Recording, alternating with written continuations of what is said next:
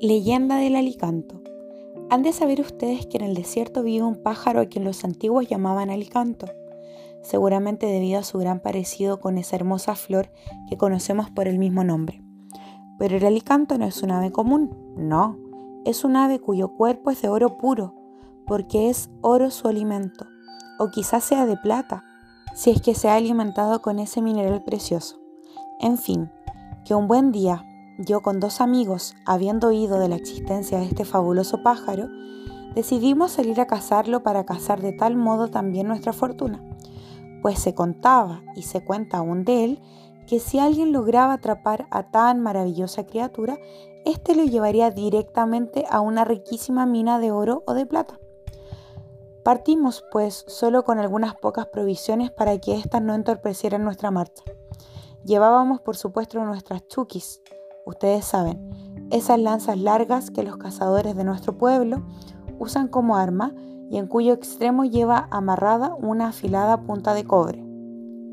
Caminamos y caminamos durante muchos días sin divisar ni al alicanto ni tampoco alguna huella que él pudiese haber dejado. El agua comenzó a escasear y esto más el cansancio hizo que uno de mis compañeros decidiera que era preferible abandonar la búsqueda y retornar a su hogar. Así lo hizo quedando, por lo tanto, solo dos de nosotros dispuestos a continuar tras aquel pájaro encantado. Pero esa misma noche los dioses se apiadaron de nosotros y nos brindaron su ayuda. Íbamos, mi amigo y yo, marchando lentamente, muy agotados en lo alto de un pequeño monte, vimos un destello. ¿Sería tal vez el pájaro de oro?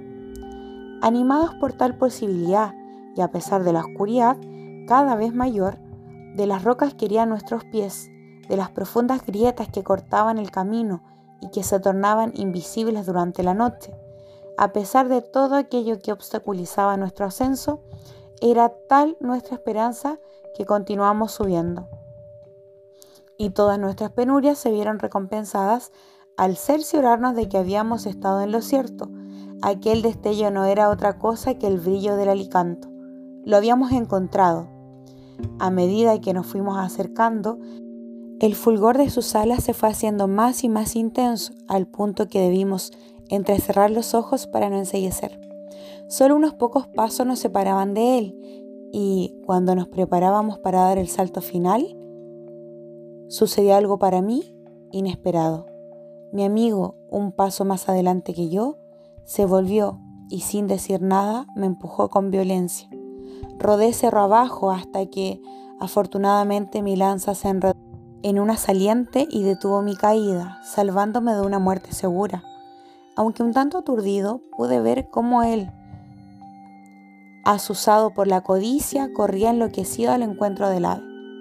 Pero entonces, misteriosamente, el pájaro desapareció. Súbitamente la luz se transformó en oscuridad y así como había sido brillante su resplandor, fue negra la noche. Yo sabía lo que había ocurrido.